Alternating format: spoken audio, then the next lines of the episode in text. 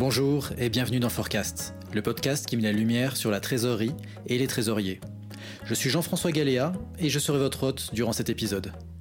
Au lieu de les opposer, c'est vrai qu'on va essayer de travailler avec elles. Un point à noter tout de même, c'est que les fintechs ne vont pas forcément offrir et couvrir un panel aussi large que ce que proposent les banques. Donc, c'est pour ça que parfois, euh, eh bien, ce sera judicieux de mettre en place via une banque une solution digitale qui passe par une fintech, euh, par exemple. Est-ce que les ingénieurs font de meilleurs trésoriers? Simon Daller est trésorier et ingénieur, une double compétence pas si fréquente dans ce métier. Dans cet épisode de Forecast, Simon, Head of Treasury chez Mantou, nous partage son approche et les bonnes pratiques qu'il a mises en place au sein de son groupe pour tirer le maximum de la digitalisation de la fonction trésorerie il nous parle entre autres sujets de comment il tire parti des solutions proposées par les fintechs, de la veille technologique qu'il réalisait chaque semaine et de sa vision de l'évolution du métier de trésorier. Bonjour Simon. Bonjour Jean-François. Comment vas-tu? Écoute, ça va très bien, merci. Et toi? Écoute, ça va très bien, ça va très bien. Merci d'avoir pris le temps euh, de, répondre à mon invitation. Merci de l'invitation déjà. Surtout que là, tu es, euh, tu es en, en transit, même plus précisément dans une situation euh, bien particulière. Exactement, oui. Je suis, je, suis, en plein confinement à, l'hôtel. Bon, j'ai un cadre, euh, j'ai un cadre de vie plutôt sympa quand même. Je me plains pas puisque je suis, je suis à l'île Maurice pour les trois prochains mois, mais euh, passage obligatoire par, par une quatorzaine. Peut-être pour que tout le monde puisse un peu en savoir un peu plus sur toi, est-ce que tu peux nous, nous présenter ton parcours? Yes. Alors, euh, donc d'abord, moi, je suis issu d'une formation ingénieur, donc c'est pour ça qu'on va avoir l'occasion de parler un petit peu euh, digitalisation euh, lors de, de, cette discussion euh, orientée plutôt trésor. Donc voilà, j'ai une formation ingénieur euh, à laquelle j'ai pu coupler un, un, master en finance. Donc c'est pas forcément un parcours que je, dirais traditionnel par rapport aux au financiers habituels. Euh, au niveau de mes expériences, moi j'ai eu euh, des expériences en fintech, en banque, et euh, désormais je suis en corpo puisque je suis le responsable du département Corporate Finance and Treasury du groupe Mantou. donc le fait d'avoir des expériences dans ces trois secteurs m'a permis d'avoir et de développer une approche un peu globale sur ces sujets, sur de trésorerie et notamment sur le volet digitalisation. Au niveau de Mantou, euh, alors Mantou, c'est un, groupe euh, de conseil qui accompagne euh, ses clients dans toute leur transformation digitale. donc forcément, la digitalisation est au cœur de notre métier et en particulier en interne. en plus de ça, c'est un groupe assez jeune. On a une moyenne d'âge à, 32 ans et donc forcément un dynamisme assez important euh, c'est un groupe qui est assez multiculturel également, puisque on a une centaine de nationalités qui sont représentées euh, pour à peu près 7000 personnes dans plus de 60 pays à travers le monde. Voilà. Comme je te le disais, euh, l'environnement est, ultra dynamique puisque le groupe affiche une, croissance de 35% par an en moyenne depuis la, création du groupe. Évidemment, la crise du Covid a un peu réduit ce, ce, chiffre-là, mais on reste tout de même en, croissance sur l'année 2020. Euh, ce qui est important de noter, c'est que cette croissance, elle est principalement organique. Donc aujourd'hui, nos problématiques, elles sont internes et non euh, liées à des soucis d'intégration de sociétés externes. Ok? Au niveau de, de, du groupe, euh, donc comme comme tu le disais en introduction, actuellement, je suis basé à, à Maurice on est sur un format un peu euh, particulier puisque le groupe, depuis sa création, a développé euh, ce qu'on appelle le, travail euh, en full remote. Donc il y a énormément de personnes qui ont la possibilité de travailler à distance, pas forcément basé dans, dans des bureaux. Ça a été mon cas personnellement puisque initialement je suis rentré dans le groupe en 2017. j'ai intégré le groupe à Paris. Puis ensuite j'ai été basé dans les bureaux de Barcelone pendant un an. Et depuis 2019, euh, je suis à Lyon. J'ai pu faire un petit passage à Amsterdam sur les trois derniers mois de l'année 2020. Euh, Actuellement, je suis euh, à Maurice pour les trois prochains mois, comme je te le disais, et je serai basé à Cape Town, en Afrique du Sud, à partir d'août. Donc, on peut pas dire que tu es un trésorier sédentaire. Exactement. Je pense qu'aujourd'hui, et on va avoir l'occasion d'en parler pendant notre échange aujourd'hui. voilà, le, fait que ce métier est en train de se digitaliser, complètement se renouveler, fait que il n'y a pas forcément un intérêt d'être basé sur un lieu fixe. Et, et donc cette tendance du que j'appellerais work from anywhere euh, cette tendance euh, tend à se développer. D'ailleurs, le, Work from Anywhere, c'est quelque chose qui a été lancé par euh, Spotify en début d'année 2021. Je sais pas si tu as vu ça dans, dans les news, où ils ont autorisé 100% de leurs employés, pour le coup, à travailler depuis bah, leur, leur, lieu de leur choix. Donc c'est assez intéressant, ça ouvre pas mal de questions par rapport au, au, futur du travail et au positionnement de chacun des employés. Oui, c'est assez, euh, révolutionnaire, mais c'est vrai que ça demande quand même une base en termes d'organisation qui le permettent, parce qu'il ne s'agit pas juste de faire, la, faire ce choix, ce n'est pas qu'un choix, c'est aussi euh, une logistique. Et, euh, là-dessus, bah, la preuve en est que le, rôle trésorier se, prête à, ce genre de choses. Non, je suis complètement d'accord avec toi particulièrement euh, lors du, début de la crise. Euh, moi, j'ai pu avoir euh, quelques personnes, notamment dans ma famille, qui travaillaient dans des secteurs assez particuliers ou même dans la fonction publique plutôt. Et j'ai pu voir et comparer nos outils par rapport aux leurs. Et c'est vrai que bah, nous, du fait que le groupe travaille depuis 14 ans de cette manière, avec des outils digitaux qui nous permettent d'interagir peu importe euh, où l'on est dans le monde, euh, c'est vrai que ça, fluidifie énormément euh, nos échanges. Et lorsque le, confinement a commencé, le premier confinement a commencé, c'est vrai que finalement, on n'a pas été chamboulé dans notre manière de travailler.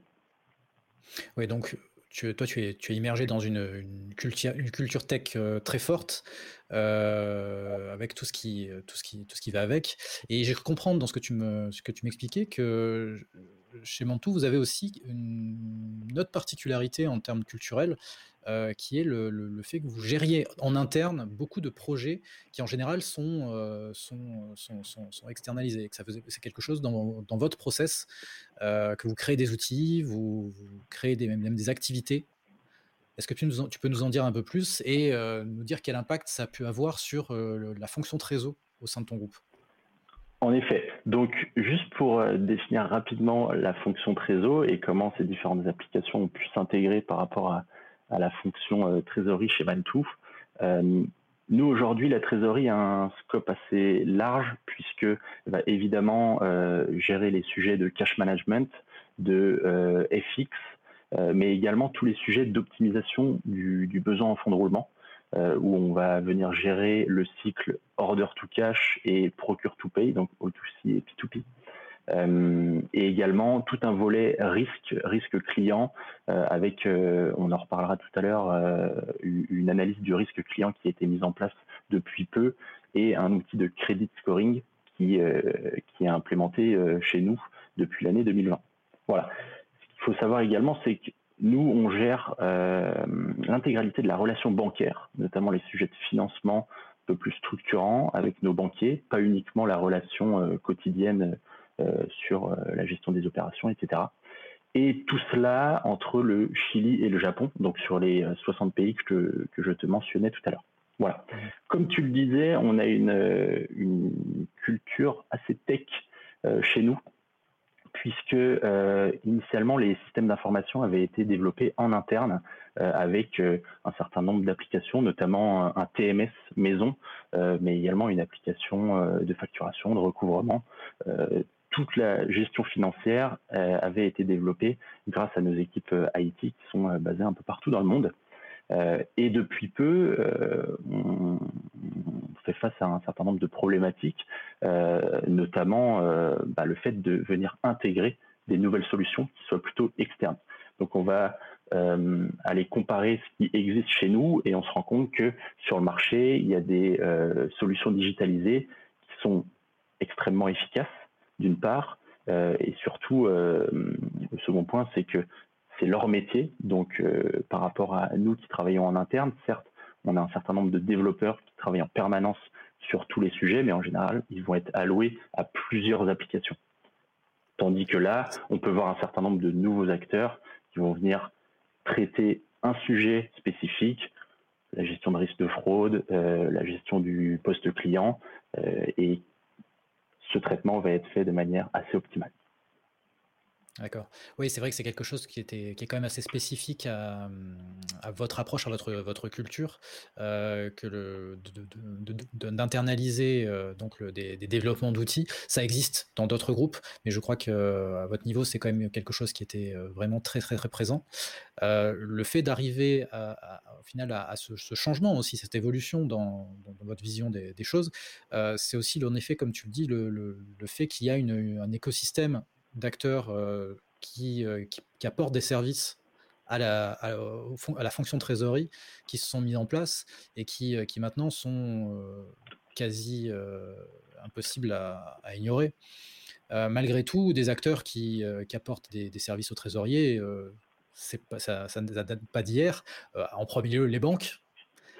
comment toi, tu, tu, comment dire, tu, tu distingues un peu ces différents types de services et comment tu les, tu les, tu les, tu les, abordes toi en tant que, en tant que trésorier? Comment tu, tu choisis un, un, même service d'un prestataire qui soit une, fintech, une banque, un éditeur non, mais c'est vrai que c'est un point clé et aujourd'hui on voit qu'au niveau des, des, partenaires, il y a deux typologies de partenaires qui, qui sont en train de, de, se former, qui d'ailleurs se forment depuis un, certain nombre d'années maintenant. Euh, comme tu le disais, il y a les banques traditionnelles euh, qui sont un peu les actrices historiques, on va dire, avec euh, un panel d'offres assez large et surtout qui présentent un niveau de risque le plus faible possible pour l'entreprise. en revanche, les banques qui sont présentes depuis 30, 40 ans font face à un certain nombre de limites, notamment des limites technologiques des limites au niveau du manque de transparence. Le secteur bancaire est en train d'être chamboulé. On voit toutes les banques en ligne qui sont en train d'émerger euh, avec euh, un niveau de transparence qui est, qui est optimal. et donc forcément, les banques traditionnelles doivent s'adapter puisque jusqu'à présent, c'est vrai qu'il y avait une certaine opacité dans le secteur bancaire. Et, et tous ces nouveaux acteurs, c'est principalement les fintechs je vais intégrer également les TMS, donc les, euh, euh, logiciels de gestion de trésorerie, dans ces nouveaux acteurs, même si pour la plupart, ça fait quand même quelques, euh, soit 10, 15 ou 20 ans pour, pour certains qui sont déjà sur le marché. Et c'est vrai que ces fintech vont amener une certaine transparence, comme je le disais, et souvent avec des solutions digitales qui sont à la pointe de la technologie. Euh, on a des parcours utilisateurs qui sont proposés, qui sont vraiment optimaux, et euh, une ergonomie en général extrêmement fluide. En revanche, la plupart de ces fintechs, euh, alors évidemment je ne fais pas une généralité, mais il faut se rendre compte qu'il y a un risque qui est plus élevé de travailler avec des fintechs. Pourquoi? Parce que déjà la plupart de ces fintechs ne sont pas forcément rentables, mais elles ont levé énormément de fonds. Donc, ça veut dire qu'elles sont détenues pour la plupart par euh, de gros acteurs, de gros fonds. Demain, s'il y a un désengagement de ces fonds, ça peut entraîner un potentiel risque euh, lié à l'activité de ces fintechs. Donc, déjà, c'est un point à considérer. Et en plus, pour un département d'audit interne d'une euh, entreprise comme la nôtre, forcément, ça entraîne quelques réticences de mettre en place de, ce genre de solution. En revanche, un point qui me paraît clé, tu me posais la question de comment est-ce que je fais pour choisir. Euh, bah, en fait, je vais plutôt, euh, au, lieu de les opposer, je vais essayer de trouver des, complémentarités pardon, entre, euh, ces deux types d'acteurs, entre les banques et les fintechs. À mon avis, et on s'en rend compte avec pas mal de partenariats qui sont en train de se faire entre des, des fintechs et des banques, euh, on se rend compte que, euh, et c'est plutôt bien pour le marché euh, et pour la trésorerie au sens large, on se rend compte que ces acteurs sont en train de travailler ensemble pour créer des solutions, donc digitaliser la fonction finance, et les banques vont apporter un certain nombre d'expertise à ces fintechs qui sont assez jeunes et qui manquent parfois d'expérience. Donc, mmh au lieu de les opposer, c'est vrai qu'on va essayer de travailler avec elles. Un point à noter tout de même, c'est que les fintechs vont pas forcément offrir et couvrir un panel aussi large que ce que proposent les banques. Hmm. Donc, c'est pour ça que parfois, euh, eh bien, ce sera judicieux de mettre en place via une banque une solution digitale qui passe par une fintech, euh, par exemple. D'accord. Et, toi, donc dans ton groupe, euh, quels, sont, ou quels ont été les, chantiers de digitalisation? Quels sont les, sujets sur lesquels euh, tu as essayé ou tu souhaites, à l'heure actuelle, mettre en place justement des, ce type de service? Alors, j'aimerais bien te dire déjà que euh, les chantiers de digitalisation sont terminés, mais euh, pour être tout à fait transparent, ce n'est pas le cas. Et, mais je pense que c'est plutôt euh, normal. Et si c'était terminé, bah, j'aurais plus rien à faire finalement ici. pour pour revenir à ces points, c'est vrai que les, pour moi, les problématiques actuelles que l'on rencontre chez nous, je pourrais en citer un certain nombre. Je vais citer peut-être les, les trois plus importants. Euh, le premier, ça va être lié à la connectivité bancaire. Mhm. Aujourd'hui, la connectivité bancaire, c'est un sujet euh, clé euh, sur lequel s'est penché bah, un certain nombre de TMS et pas mal de, de fintech actuellement. historiquement, on a un acteur qui s'appelle Swift, qui est géré par ces fameuses banques traditionnelles, donc que je vais considérer comme, comme un organisme traditionnel, qui a mis en place il y a maintenant euh, pas mal d'années, avant que, je commence à travailler euh, dans le secteur de la trésorerie, euh, une solution pour les corporates. Et cela entraîne ben, un certain nombre de possibilités, c'est-à-dire que désormais on peut recevoir via des messages Swift l'intégralité de nos relevés bancaires et également émettre des paiements depuis ce canal. Et dans le monde entier. Exactement. Le problème, c'est qu'en général, il va falloir passer par un intermédiaire qui aura des agréments auprès de, Swift, des euh, certifications. Et, euh, et Swift, c'est quelque chose d'assez cher. Pour une, TPE, une PME, c'est pas forcément judicieux de mettre en place une solution comme, comme Swift. Oui, c'est des acteurs qui ont une, certaine taille et surtout une certaine complexité dans leur, leur organisation leur flux financier. Absolument c'est pas forcément un point d'entrée pour, euh, pour toutes les sociétés. Malgré tout, c'est un standard aujourd'hui euh, qui est utilisé par euh, toutes, les sociétés qui, toutes les sociétés qui souhaitent avoir une, une, trésorerie internationale, en, moins en, en, émission, et, mais aussi en, réception. L'internationalisation, oui. Chez, chez alors nous, du fait qu'on soit sur 60 pays, effectivement, c'est le canal qui faisait le plus sens euh, puisqu'aujourd'hui, euh, bah, c'est le seul canal qui vous permet de à la fois émettre des, paiements jusqu'en Amérique latine et de l'autre côté jusqu'en Asie du, du Sud-Est. Donc euh, oui, oui, c'est Swift, c'est un point d'entrée clé chez nous.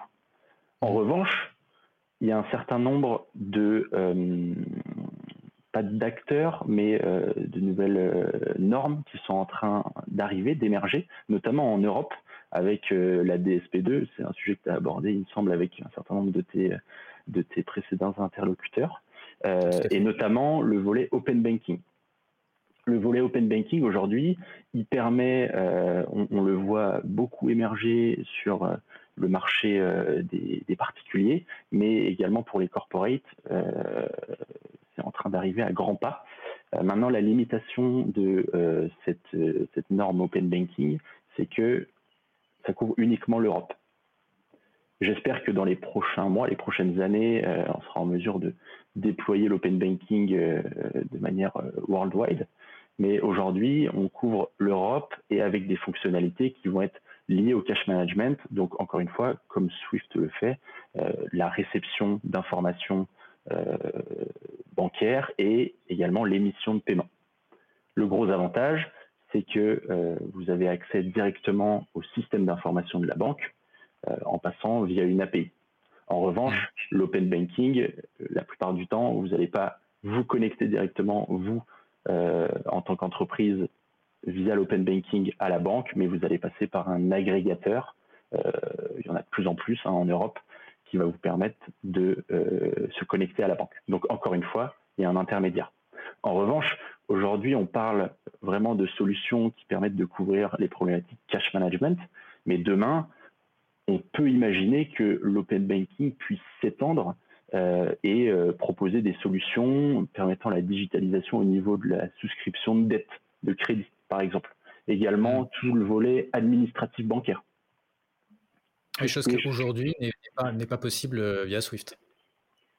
Alors, euh, Swift, aujourd'hui, au niveau euh, compliance KYC, ils ont développé une solution qui s'appelle euh, Swift for Corporate KYC, si je dis pas de bêtises. donc, ils commencent à se pencher sur le sujet, mais c'est normal puisque Swift voit des nouveaux acteurs émerger sur leur sujet historique, donc forcément, ils se doivent de réagir. Hmm. Et donc, voilà, pour moi, tout le volet administratif bancaire qui prend encore beaucoup de temps, ce qu'on pourrait appeler le, ce qu'on appelle d'ailleurs le e-bank account management, euh, c'est quelque chose qui pourrait éclore via, euh, via l'open banking et, euh, et à terme, je l'espère, de manière globale sur tous les pays. Toi, tu as déjà été démarché sur des offres d'open banking ou tu, tu, as déjà, été approché sur ce genre de, de sujet? Quelque chose qui est déjà arrivé. Il y a, il y a des, un certain nombre d'acteurs, euh, je peux les citer, hein. il y a euh, des bridges euh, donc, qui passent par Banking, Budget Insight notamment, qui sont les gros agrégateurs européens et qui travaillent énormément, mais plutôt avec des, des petites entreprises, des plus petites entreprises euh, par rapport euh, au nôtre. Donc oui, j'ai déjà été en contact avec euh, ce genre de solution.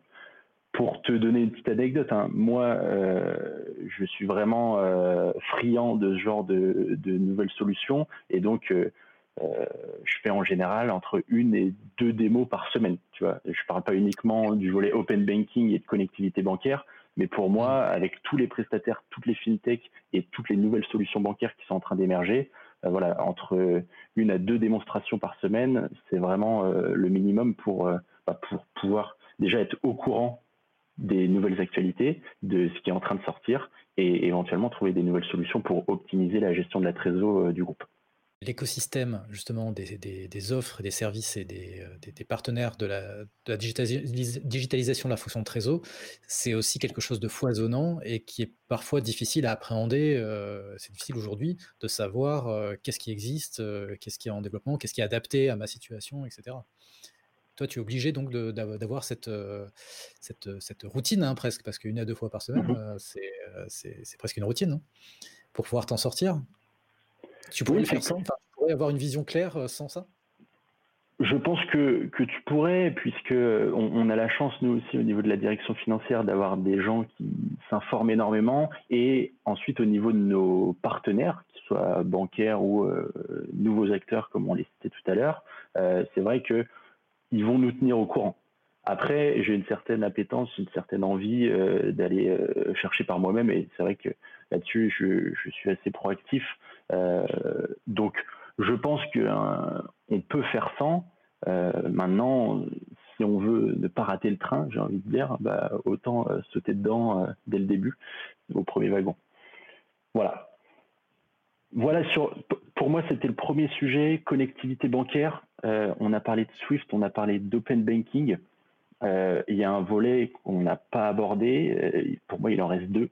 Euh, le troisième volet, ça va être plutôt les API de trésorerie qui, elles, vont être proposées euh, au niveau des, banques directement. Et là, pour le coup, les banques vont euh, vous proposer d'aller vous intégrer directement à leur système d'information via des API. Donc là, il y a plus d'intermédiaires. Et pour le coup, bah voilà, ça revient à peu près à la même chose que l'open banking, sans intermédiaire. Et surtout, les API de trésorerie peuvent être disponibles partout dans le monde. En Asie notamment, euh, ils sont très en avance sur euh, toutes ces API. Quasiment euh, toutes les banques internationales de l'Asie du Sud-Est ont des API de trésorerie au niveau de leur SI. Voilà. Le dernier point que je vais mentionner, tu me vois sans doute arriver, c'est le volet plutôt blockchain et, et crypto. Euh, pour moi, euh, alors tu me demandais si l'open banking, euh, je pensais que c'était quelque chose de mature ou non.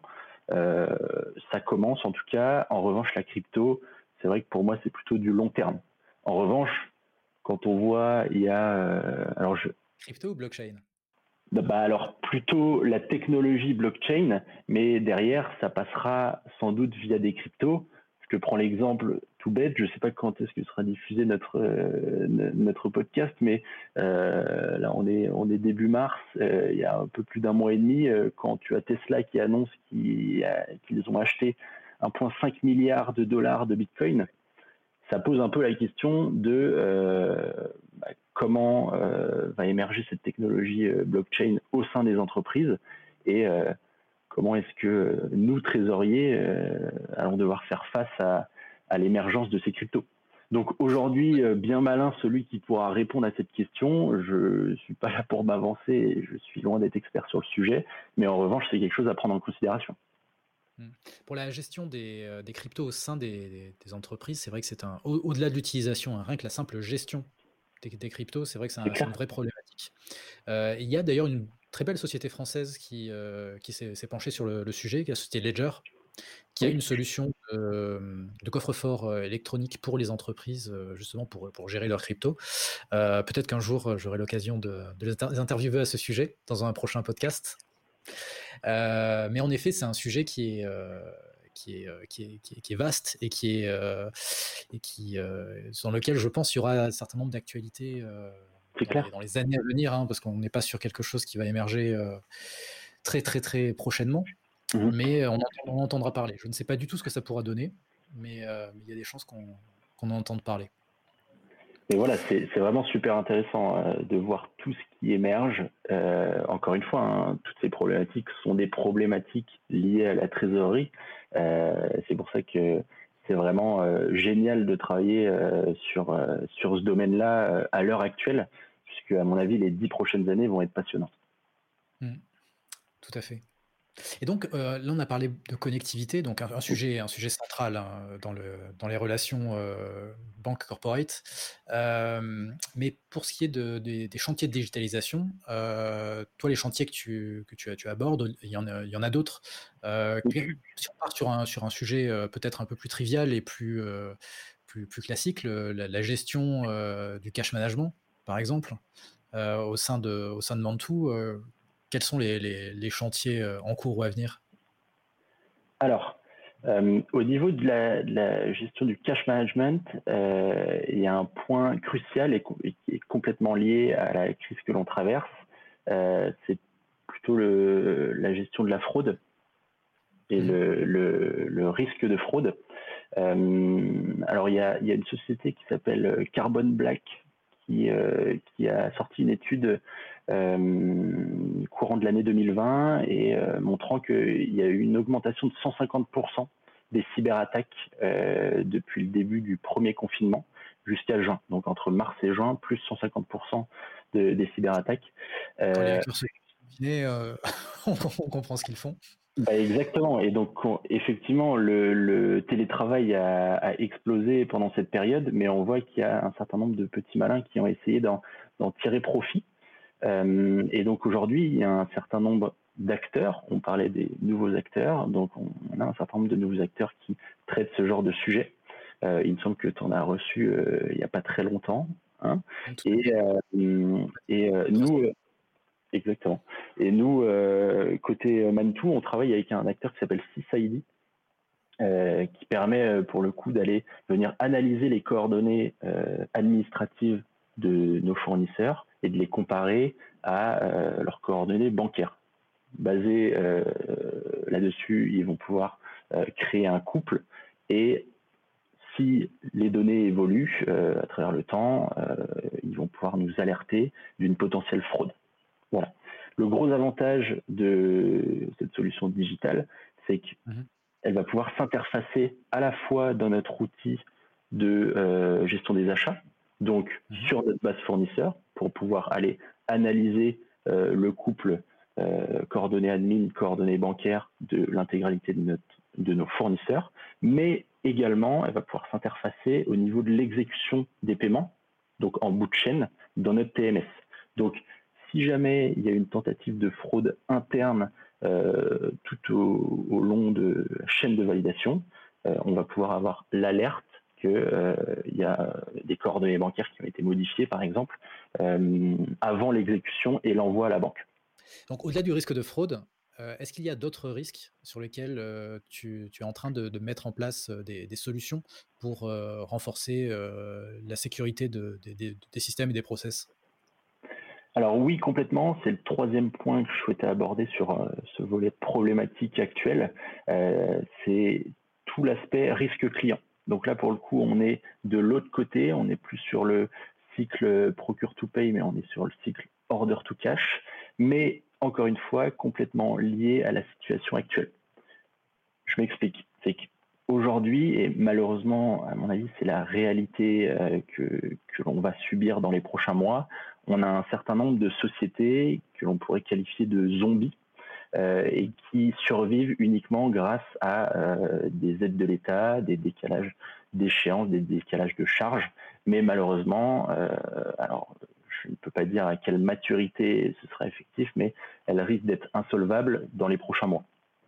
Donc, depuis mai, on a mis en place, nous en interne, euh, une solution, un sous-département euh, de notation de crédit. Alors, on ne se prétend pas euh, remplacer des Standard Poor's ou, ou Moody's, mais en revanche, ce sous-département rating va nous permettre de venir analyser la santé, la santé financière de l'intégralité de nos prospects et partout dans le monde. Et le but, que vous avez développé en interne. Ça n'est pas justement, vous n'êtes pas basé sur un service externalisé. J'y viens on, va voir euh, justement comment est-ce qu'on a pu euh, créer un, système hybride entre nos applications internes et euh, un acteur externe. Donc, le, but, en tout cas, pour terminer la définition de, sous-département, le but étant de pouvoir agir en tant que fonction corporate finance, de venir dire côté commercial, côté business, que potentiellement, avant de signer un potentiel contrat avec un client, de le sensibiliser sur sa notation. Le but n'étant pas de bloquer le business, évidemment, mais euh, plutôt de sensibiliser le risque client au niveau de l'intégralité des acteurs de l'entreprise et à partir de ça, euh, mettre en place des conditions adaptées à chaque potentiel futur client. Donc ça peut être du paiement de front, ça peut être une réduction des délais de paiement, etc. Pour ce faire, je réponds du coup à ta question. Euh, on a développé en interne une solution permettant de générer cette information et on a pu se connecter euh, au système d'information, à la SI de notre assureur crédit. D'accord. L'assureur crédit va venir. Euh, pardon, j'ai pas entendu. Pardon, c'est lui qui fournit la donnée, donc. C'est ça? Exactement. Donc, cette donnée va être couplée à un certain nombre d'analyses que l'on aura fait en, interne, euh, mais en tout cas, l'assureur crédit va venir nous transmettre l'information euh, de est-ce que la couverture au niveau de ce prospect ou de ce client est bonne ou non. Donc, nos équipes euh, IT en interne ont travaillé avec les équipes IT de notre assureur crédit pour aller se pluguer à leur API et récupérer toutes ces informations qui nous permet finalement de digitaliser et ce process de validation de prospects, validation d'opportunités, euh, tout en gardant des délais raisonnables. D'accord. Voilà. Ok. Euh, et donc, euh, cette, cette multiplicité de, sujets crée forcément, j'imagine, au niveau de, bah, de ton organisation, de tes priorités euh, et de, celles des, trésoriers qui ont les mêmes problématiques que toi et les mêmes, mêmes chantiers, analogues aux tiens, euh, créer une, un changement dans leurs habitudes et j'imagine des, besoins euh, qui, sont, qui, sont, qui sont liés à ces évolutions, qui sont liés à ces nouveaux acteurs. Quelque part, euh, est-ce que c'est pas aussi un peu les, limites du système? Est-ce que c'est pas un peu justement euh, le, fait de devoir euh, gérer de front en constamment des, des, évolutions, des modifications de processus, des mises en place de, systèmes Est-ce que c'est pas quelque part ben, un autre métier que celui du trésorier? Alors, effectivement, ce, métier de trésorier, en tout cas moi, je, vais te donner mon, mon, point de vue. Je suis rentré dans la fonction il y a un peu plus de 4 ans désormais. Et c'est vrai que lorsqu'on entend le terme trésorier, on imagine tout de suite euh, un trésorier en train de costume trois pièces en train d'appeler euh, son trader FX euh, pour faire pour gérer ses couvertures tous les matins. Je pense que ce trésorier n'existe plus, en tout cas il tend à disparaître. Peut-être que je vais me faire taper sur les doigts à la fin de, ton podcast, mais je pense qu'en tout cas, la fonction du trésorier est en train d'être complètement dépoussiéré. Donc, oui, euh, il y a une modification par rapport à, ce qu'on a pu connaître euh, ces dernières années.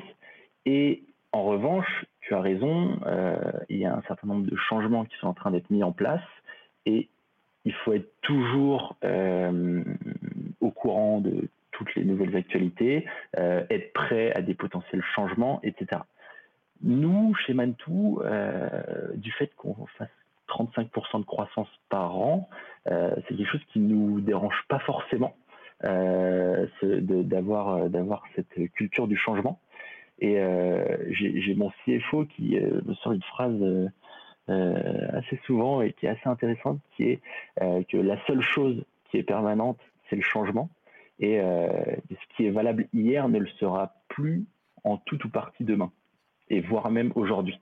C'est quelque chose qui, nous répète souvent dans la direction financière et c'est vrai que c'est assez intéressant puisque et notamment sur le volet trésorerie.